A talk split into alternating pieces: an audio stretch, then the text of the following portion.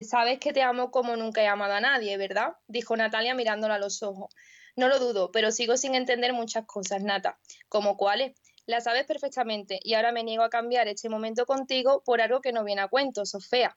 Bromeó Alberto salpicándole la cara con agua y espuma y quitándole importancia a lo que le había dicho. Eres increíble. Te quiero, le dijo Alberto mirándola a los ojos marrones de Natalia. Natalia se dio la vuelta y mirándole también a los ojos le dijo las palabras que Alberto esperaba volver a ir. Y yo también te quiero a ti, y mucho, te quiero siempre. Natalia y Alberto salieron de la bañera abrigados con un aborno. Se echaron en la cama y ella quedó dormida en el pecho de Alberto, mientras que éste tocaba su cuerpo despacio y lo observaba. Al rato, sin que Natalia se percatara de nada, Alberto le quitó el albornoz, la metió dentro de la sábana y la tapó con la corcha calentita. Se acostó a su lado y quedó dormido oliendo el aroma del pelo de Natalia con sus dedos enredados en su cabello.